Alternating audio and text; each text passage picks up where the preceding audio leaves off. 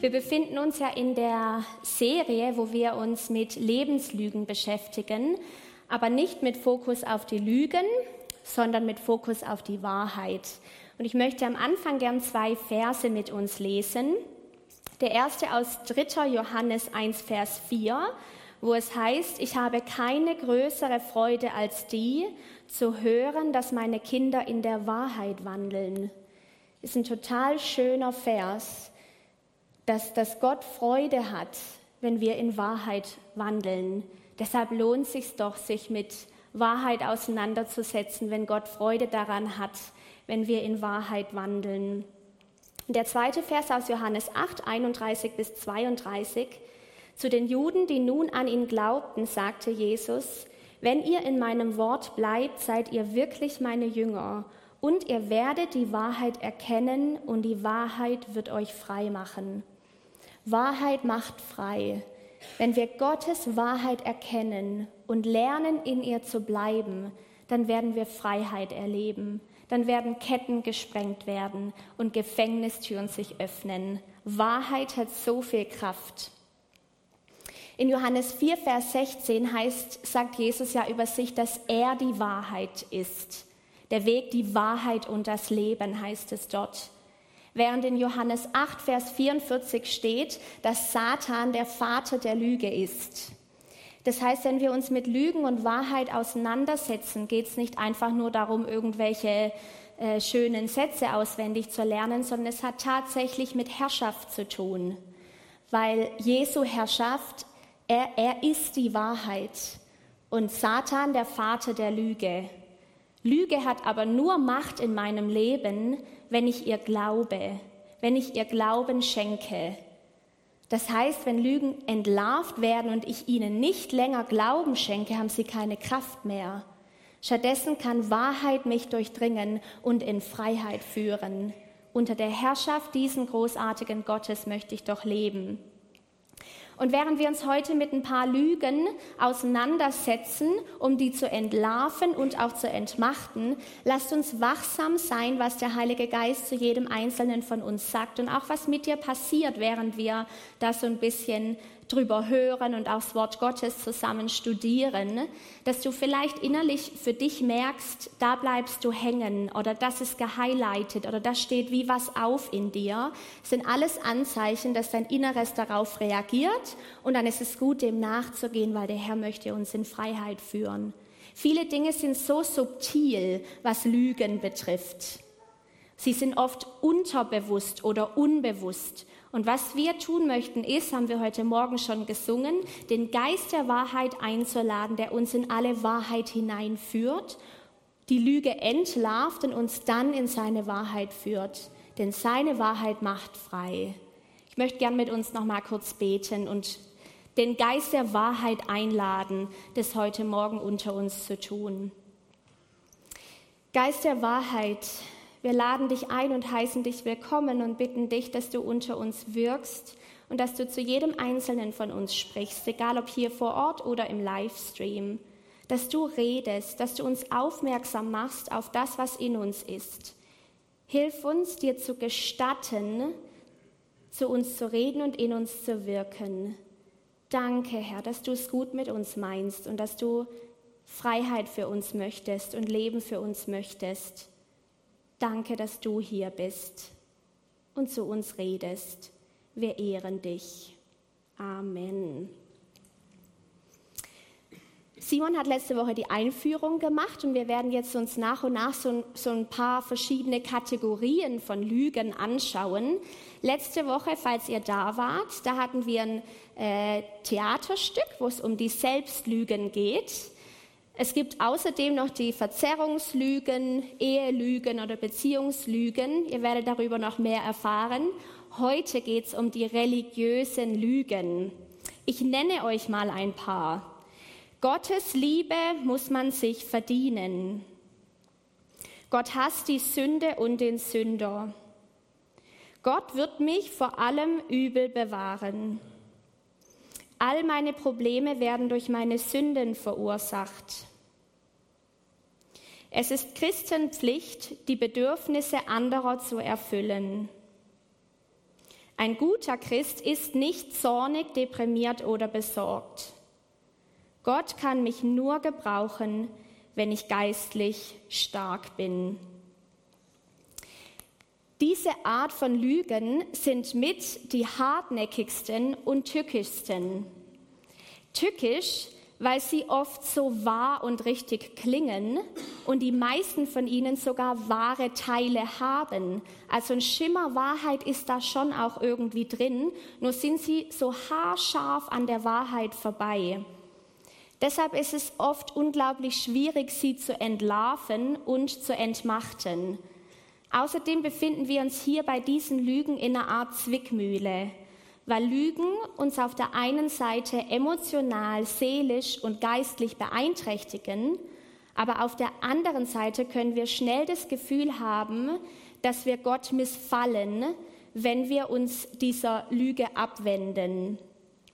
Verstandesmäßig, da würde ich darauf wetten, weiß jeder von uns, dass diese Art von Lügen nicht wahr sind. Und wenn ich einen Fragebogen austeilen würde, würden wahrscheinlich 99 Prozent die Fragen richtig beantworten. Aber eine ganz andere Sache ist es, sie wirklich zu glauben und in ihnen zu laufen, dementsprechend zu handeln und zu reagieren. Oft sind die religiösen Lügen schon seit Kindheit in uns eingeprägt worden. Deshalb sitzen sie sehr tief und lassen sich auch schwer loslassen. Und das Traurige bei dieser Art von Lügen ist, dass sie das geistliche Wohlergehen beinahe unmöglich machen. Denn das Christsein wird nie zu einer echten Freude. Wie auch. Wie viel Freude hat man, wenn man die ganze Zeit versucht, irgendwelchen Maßstäben zu entsprechen und die ganze Zeit das Gefühl zu haben, dem nicht zu genügen, es nicht hinzubekommen. Simon hat es letzte Woche vorgestellt, mit dass Lügen so sein können wie so ein Kassettenrekorder. Diesmal hat er auch eine Kassette, gell? Wie ein Kassettenrekorder. Das sind Dinge, die im Hintergrund in uns wie ablaufen und oft merken wir das gar nicht so richtig. Also das sind wie so Lügenbänder, Lügenkassetten, die in, so in unserem Innern ablaufen. Egal was uns passiert, wird es abgespult. Wir schauen uns verschiedene Botschaften an, keine Sorge, nicht alle sieben, die ich aufgezählt habe. Die erste Kassette, die wir genauer betrachten, ist diese hier. Das kann eh keiner lesen, aber Gottes Liebe muss man sich verdienen. Das ist Nummer eins. Würde wahrscheinlich die meisten von uns sagen, stimmt nicht. Doch Gottes, dies, diese Lüge ist der Glaube, dass unsere unsere Handlungen einen Einfluss darauf haben, ob Gott uns liebt oder nicht. Das heißt, unsere Handlungen beeinflussen in irgendeiner Weise, ob Gott mich lieb hat und mag oder nicht. Meine stille Zeit und wie viel Zeit ich mit ihm verbringe, hat irgendwie Einfluss darauf. Ob ich sündige oder nicht, hat Einfluss darauf. Und wenn man es herunterbricht, hat man das Gefühl, dass je schlimmer die Sünde ist und die Fehler, die ich begehe, desto mehr muss Gott mich doch ablehnen und enttäuscht von mir sein. Und wenn die Sünden erstmal schlimm genug sind, dann wird Gott sich vielleicht ganz von mir abwenden.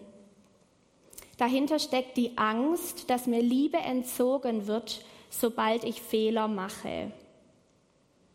Das mündet auch in eine Art christlichen Perfektionismus, in eine Spirale, in der man sich sehr, sehr anstrengt, aber immer das Gefühl hat, letztlich eine Enttäuschung für Gott zu sein, weil man doch wieder versagt und doch wieder Fehler macht.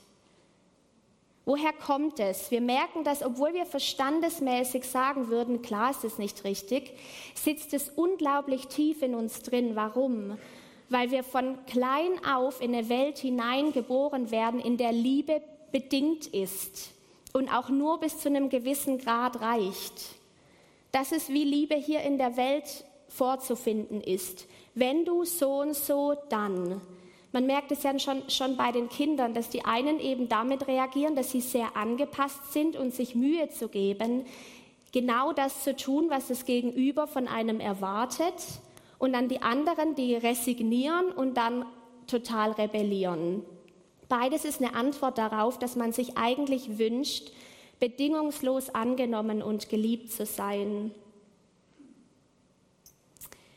Beispiele aus der Bibel sind zum Beispiel der jüngere Sohn im Gleichnis von den zwei Söhnen in Lukas 15. Er sagt in Vers 21, Vater, ich bin vor Gott und vor dir schuldig geworden. Ich verdiene es nicht mehr, dein Sohn zu sein. Und es ist spannend, weil das erste stimmt ja. Er ist ja wirklich vor Gott und vor ihm schuldig geworden. Das heißt, es ist korrekt. Aber die Schlussfolgerung, die er daraus zieht, nämlich ich verdiene es nicht mehr, dein Sohn zu sein, da sehen wir genau diese Lüge im Hintergrund. Dass Gottes Liebe doch was mit meinen Handlungen zu tun hat. Dass Gottes Liebe doch was damit zu tun hat, ob ich es hinkriege und richtig mache oder nicht. Für mich ein eigenes Beispiel. Für mich war das vor, vor einigen Jahren, hatte ich ein ganz, ganz für mich tiefgreifendes Erlebnis oder eine Erfahrung, ähm, weil das war vor ein paar Jahren, da hatte ich richtig, richtiges Schlamassel angerichtet. Also ich habe wirklich große Fehler gemacht, die zu viel Schmerz und Schaden für mich und für andere Personen geführt hatten. Und ich kann mich erinnern noch an die Nacht, wo ich mal wieder ähm, auf, an meinem, in meinem Zimmer saß, auf dem Boden. Ich konnte mal wieder nicht schlafen. Die letzten Wochen waren super anstrengend. Ich war ganz arg erschöpft, weil ich versucht habe, das Schlamassel irgendwie aufzuräumen und wieder hinzukriegen. Ich habe nicht wirklich geschlafen und war einfach super traurig und verzweifelt über mein eigenes Versagen und dass ich so viel Schaden angerichtet hatte. Und dann kann ich mich erinnern, als ich da so auf dem Boden saß, die Knie angewinkelt, den Kopf auf den Knien, da im Stockdunkeln saß, dass ich so ganz sanft, gar nicht spektakulär und nicht mit Feuer vom Himmel und nicht bin auf den Boden gefallen oder irgendwas, aber so ganz sanft hatte ich so arg den Eindruck, dass Gott da ist und ich dann gemerkt habe, krass Gott, du bist ja immer noch da. Also für mich war das so eine, so eine riesengroße Erfahrung zu wissen, er, ist, er geht ja gar nicht weg. Er hat sich nicht von mir abgewendet, weil seine Liebe wirklich bedingungslos ist. Und das hat die Situation immer noch schlimm gemacht, aber ich war so getröstet. Das werde ich, glaube ich, nie vergessen, diese, diese Nacht, wo ich da saß und gemerkt habe, Gott wendet sich nicht ab von mir, selbst wenn ich das größte Schlamassel anrichte und nicht mal anderen die Schuld in die Schuhe schieben kann, sondern ich selber dafür verantwortlich bin. In Lukas 18, Vers 17 heißt es in meiner Übersetzung, habe ich vor ein paar Tagen gelesen, wer sich der Liebe Gottes nicht öffnet wie ein Kind, wird sie niemals erfahren. Das fand ich auch interessant, diese, ich habe die Formulierung noch in keiner anderen Übersetzung gelesen, dass wer sich der Liebe Gottes nicht öffnet wie ein Kind, wie ein Kind, ich kann sie mir nicht verdienen und wenn ich mich noch so sehr anstrenge, ich kann sie nur empfangen in meiner Hilflosigkeit, in meiner Schwachheit, in meiner Bedürftigkeit und dann kann ich sie erfahren. Die Wahrheit ist, Gott möchte, dass ich ein Leben führe, das ihm gefällt. Natürlich, er möchte, dass wir gut leben und nach seinen Ordnungen leben, ein Leben führen, das ihn ehrt und ihm gefällt. Aber was immer ich tue, hat keinen Einfluss darauf, wie sehr er mich liebt. Gottes Liebe für mich ist unveränderlich und bedingungslos. Die zweite, Gott wird mich vor allem Übel bewahren zweite Kassette, die wir ganz kurz anschauen. Das meint, dass wir Gott so lange vertrauen, bis Schicksalsschläge eintreten und auftauchen. Und dann kommen Fragen wie, warum hat Gott das zugelassen? Ich dachte, er liebt mich. Hier setzen wir voraus, dass ein liebender Gott doch dafür sorgt, dass uns keine schlechten Dinge zustößt oder den lieben Menschen unserer Umgebung schlechte Dinge zustoßen? Wie geht das zusammen mit einem Gott der Liebe? Christsein bedeutet Freude, Frieden und Erfüllung. Das hören wir immer wieder, das lesen wir immer wieder. Aber schnell geht es, dass wir es fröhlich umdeuten und heraushören, dass ein Christ niemals unter Problemen oder Schmerz zu leiden hätte. Und dann ist natürlich logisch, dass in dem Moment, an dem schlimme Dinge passieren und Schmerz und Leid und Nöte kommen, dass dann dieser Glaube zu einer Quelle von Bitterkeit, Traurigkeit und Zorn wird. Denn dann klage ich Gott an und mache ihn zum Sündenbock von allem Schweren, was uns oder anderen widerfahren muss. Die Wahrheit ist, der Glaube macht es leichter, aber nicht, indem er uns von allen Problemen befreit, sondern indem er uns eine Kraftquelle zur Verfügung stellt, um mit dem Problem, den Schmerzen, dem Leid umgehen zu können. Von dieser Lüge gibt es noch eine interessante Kehrseite, weil wenn Gott jetzt, wenn ich Gott nicht verantwortlich machen kann für mein Übel, für meine Not, für meinen Schmerz, dann wäre die logische Schlussfolgerung, dass ja dann ich schuld bin. All meine Probleme werden durch meine Sünden verursacht, ist die dritte, die wir uns ganz kurz anschauen. Da sehen wir einige Beispiele in der Bibel, zum Beispiel Hiob, der ja immer wieder von seinen Freunden besucht wird, die ihm immer wieder sagen, hast du Buße getan über alles? Du hast doch bestimmt Sünde getan, hast du Buße getan, hast du den Herrn gefragt, hast du dich untergeordnet? Da sehen wir dieser Gedanke, dass ah, irgendwas muss er falsch gemacht haben, sonst würde er doch nicht so leiden. Oder Johannes 9, auch da hat Simon, Simon letzte Woche schon kurz drauf eingegangen, die Heilung eines Blindgeborenen durch Jesus. Wir schauen kurz in die ersten drei Verse hinein. Unterwegs sah Jesus einen Mann, der von Geburt an blind war.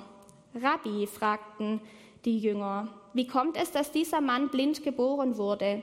Wer hat gesündigt, er selbst oder seine Eltern? Es ist weder seine Schuld noch die seiner Eltern, erwiderte Jesus. An ihm soll sichtbar werden, was Gott zu tun vermag. Da merkt man so diese, diese leicht menschliche Tendenz zu fragen, Ah, wer es jetzt verbockt? Irgendwo muss es ja herkommen. Und ein guter Gott schickt ja kein Leid, also irgendeiner muss es gewesen sein. Und auch hier, wie bei diesen Lügen so oft, das Tückische ist ja, dass ein Funken Wahrheit auch da drin steckt. Weil ja, unsere Sünden haben Konsequenzen. Sie verletzen mich und andere. Sie machen Beziehungen kaputt. Es ist ja nicht so, als ob Sünden keine Auswirkungen hätten. Das haben sie sehr wohl. Aber diese Schlussfolgerung dann darauf ist völlig falsch. Zu denken, dass, dass immer, sobald irgendwas schiefläuft in meinem Leben, ich dafür verantwortlich bin. Die Wahrheit ist, dass unsere Sünden Auswirkungen und Konsequenzen haben, ja, aber daraus kann ich nicht ableiten, dass nicht jedes meiner Probleme das es ist eben die Wahrheit, dass nicht jedes meiner Probleme durch meine Sünden verursacht wird. Letztlich können wir viele Dinge einfach nicht erklären. Und in all dem wollen wir setzen auf Gottes Gnade, denn Römer 8, 28, er kann aus allem Schlechten etwas Gutes machen. Die vierte und letzte religiöse Lüge, die wir uns anschauen, Gott kann mich nur gebrauchen, wenn ich geistlich stark bin. Dahinter stecken solche Gedanken wie, wie soll ich anderen Menschen von Gott erzählen, wenn mein Leben kein strahlender Beweis für alles ist, was ich sage? Wie kann ich Gott verherrlichen, solange ich kein vollkommenes Leben führe? Wie soll ich einen Hauskreis leiten, wenn mein Leben so ein Durcheinander ist? Wie soll ich meinem Nachbarn so von Jesus erzählen, mit den Baustellen, die ich habe? Das sind die Sachen, die dahinter, diese Fragen, diese Ängste auch, die dahinter stehen. Das Interessante ist aber, wenn man das mal tiefer anguckt, dann steckt ja eigentlich Arroganz darunter. Nämlich zu denken, Gott könnte nicht tun, was er möchte, wenn ich nicht stark genug bin, wenn ich nicht geistlich genug bin, wenn ich nicht alles in meinem Leben in Ordnung gebracht habe. Erst dann kann der Herr was tun. Ist auch ein Ableger der Selbstlüge, ich muss perfekt sein. Das Interessante ist aber, dass die Bibel uns eigentlich was ganz anderes lehrt. Denn eins der Paradoxe des Christentums ist es, dass Gott gerade durch unsere Schwachheit und in unserer Bedürftigkeit arbeitet und uns gebraucht. 2. Korinther 12, 9 bis 10.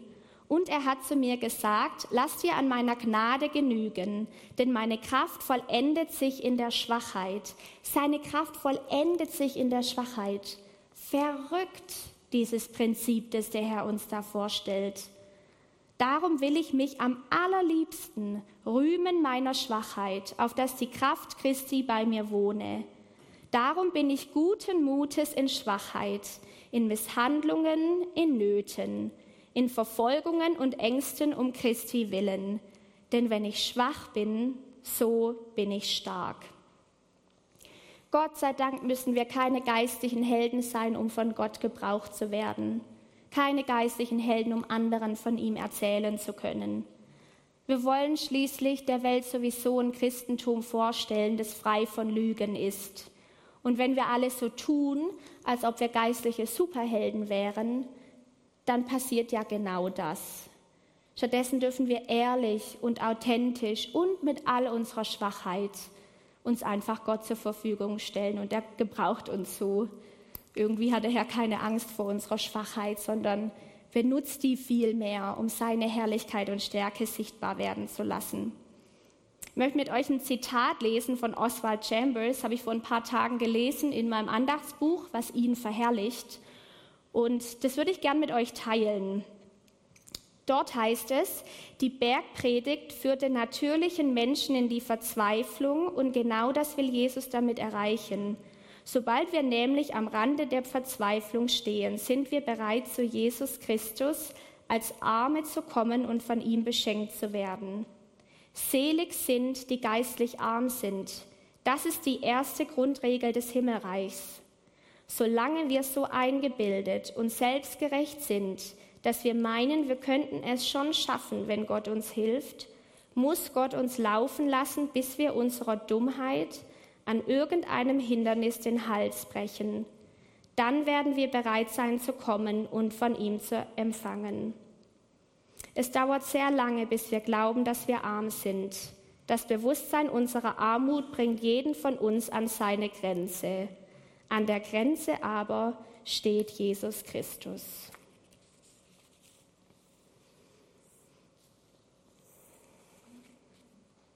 Wie also diese Lügen überwinden, diese Art von religiösen Lügen. Das Interessante ist ja, alle, die wir hier jetzt kurz gehört haben, da gibt es sicherlich noch viele, viele mehr, hängen alle zusammen mit dem Bild, das ich von Gott habe. Letztlich mit einer Offenbarung seiner selbst und so wie ich ihn sehe. Zwei Beispiele aus der Bibel. Nun der ältere Sohn im Gleichnis von den zwei Söhnen. Lukas 15, 29 bis 30. Und da vielleicht noch kurz, ich kann mich mit ihm wirklich gut identifizieren manchmal. Weil das ist der Moment, wo er vom Feld zurückkommt und er hat wirklich hart gearbeitet. Er hat alles gegeben, war immer gut, hat, hat hart gearbeitet für seinen Vater. Und dann hört er tanzen und feiern, als sein jüngerer Sohn zurückkommt, der irgendwie nur Schrott gebaut hat. Und ist auch interessant, das merken wir bei religiösen Lügen, nämlich ganz deutlich, sie berauben uns jeder Freude. Wenn man mal in die Bibel reinguckt, auch die Pharisäer, alle, die unter religiösen Dingen leiden, sind ganz oft zornig und wütend und können sich nicht freuen, weil Christsein nie zu einer echten Freude werden kann. Also wird er zornig und wir lesen die zwei Verse. Aber er hielt seinem Vater vor, so viele Jahre diene ich dir jetzt schon und habe mich nie deinen Anordnungen widersetzt. Und doch hast du mir nie auch nur einen Ziegenbock gegeben, so dass ich mit meinen Freunden hätte feiern können.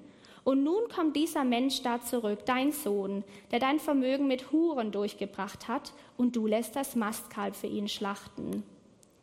Dahinter steckt ja ein gewisses Bild, das er von, von seinem Vater hat, dass er es nicht gut mit ihm meint, dass er nicht großzügig ist, dass er ihm nicht reichlich zuteil werden lässt, was sein eigen ist.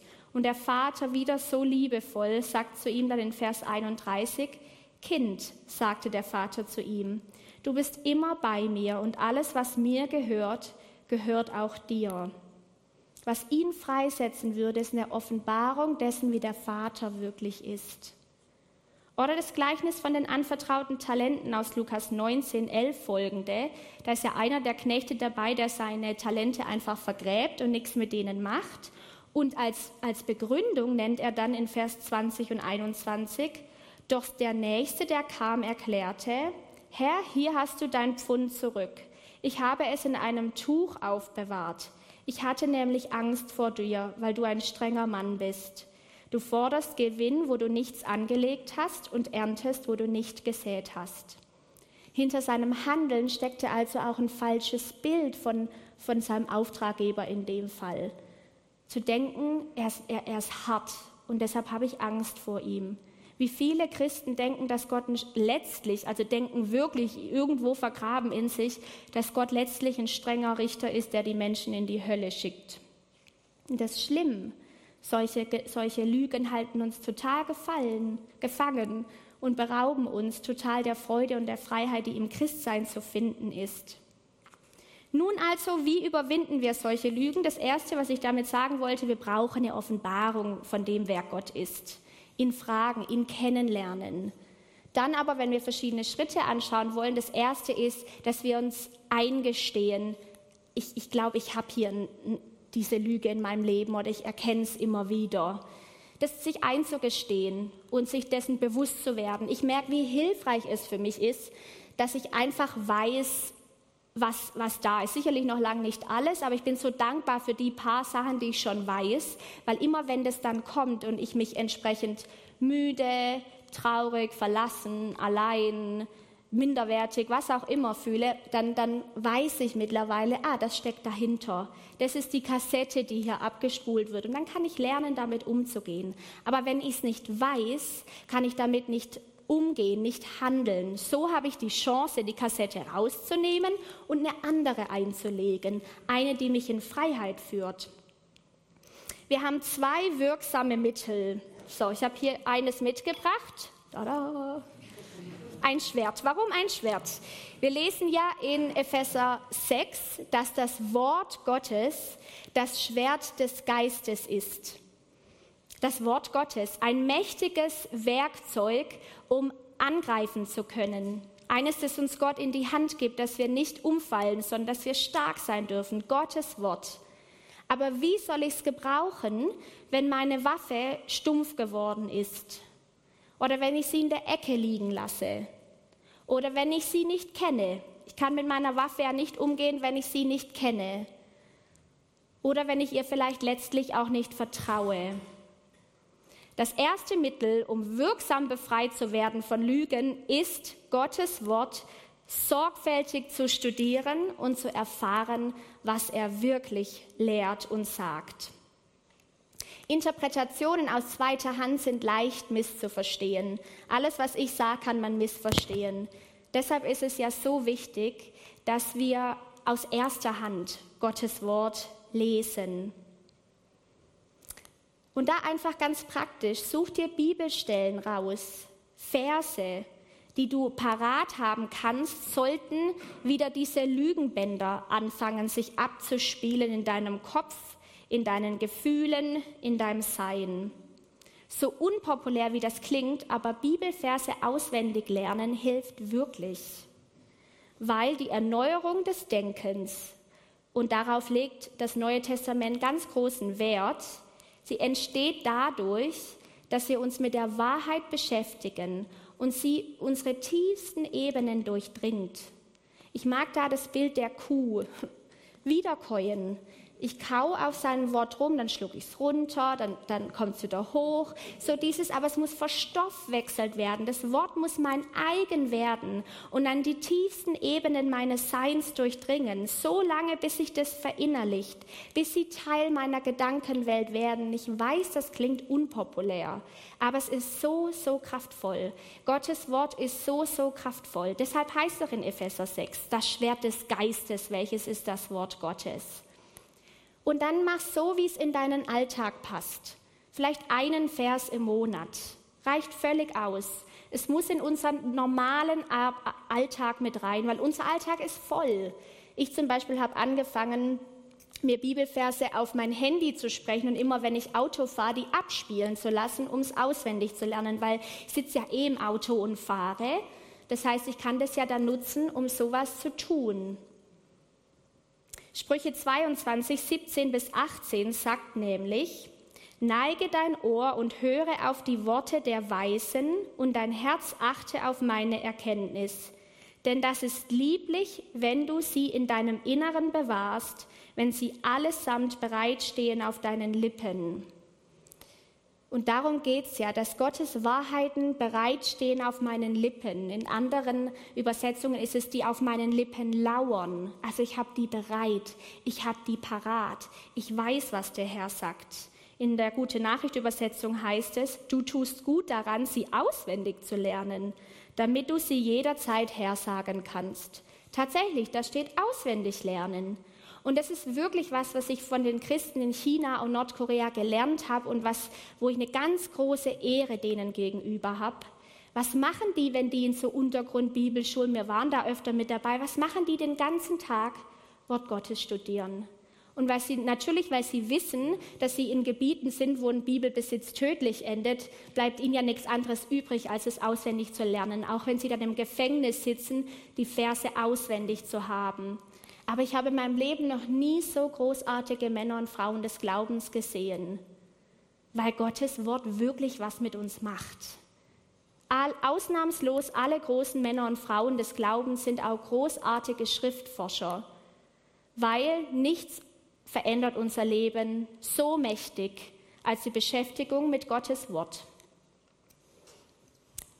So, Nummer zwei. Ein zweites Mittel noch zum Schluss ist das hier. Wer hat es erkannt? Das soll fürs Abendmahl stehen. Warum ähm, das Abendmahl? Weil Freiheit von religiösen Lügen erlebe ich, wenn ich verstehe, was Christus für mich getan hat. Je mehr ich Offenbarung darüber habe, was dieser großartige König eigentlich für mich getan hat, wenn ich mehr verstehe, was Gnade bedeutet und was es Christus eigentlich gekostet hat. Weil dann weiß ich, dass seine Liebe wirklich bedingungslos sein muss. Und dann sind wir unendlich dankbar, dass er damals Blut und Wasser schwitzend im Garten Gethsemane nicht aufgegeben hat, weil er so eine unendliche Liebe für uns hat. Das immer besser zu verstehen, führt uns in eine Freiheit von religiöser Lüge, weil das Gnade ist völlig unverdient. Der absolute Beweis von Gottes Macht und Liebe ist das Kreuz, ist und bleibt das Kreuz. Wenn ich Gottes Liebe verstehen will, dann, dann brauche ich eine tiefere Offenbarung dessen, was er für mich getan hat und was er immer wieder bereit wäre zu tun, auch wenn ich es nicht verstehen kann, warum er deswegen so jemandem wie mir macht. Aber das ist bedingungslose Liebe. Und wenn wir das verstehen, dann kommt Freiheit von dieser Art von Lügen in uns. Das Lobpreisteam darf nach oben kommen. Wir werden jetzt, ich habe ein paar ganz liebe Helfer, die jetzt ähm, Zettel austeilen werden. Die sind aus dem Buch, das wir euch ja empfohlen haben oder auf Grundlage dessen diese Serie durchgeführt wird. Da sind diese religiösen Lügen alle drauf. Übrigens, ich habe ja nur vier von den sieben genannt. Die anderen drei habe ich trotzdem mit aufs Handout. Also falls ihr gemerkt habt, da ist eins, das euch anspricht. Ihr findet das alles auf dem Handout, das wir rumschicken werden über die, den Newsletter. Dieses Blatt, da seht ihr die verschiedenen religiösen Lügen drauf, die wir kurz angeschnitten haben, mit Wahrheit.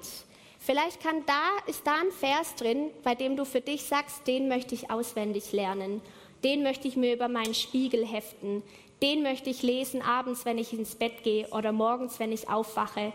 Oder den möchte ich mir, so wie ich, auf mein Handy quatschen, damit ich ihn anhören kann, wenn ich Auto fahre.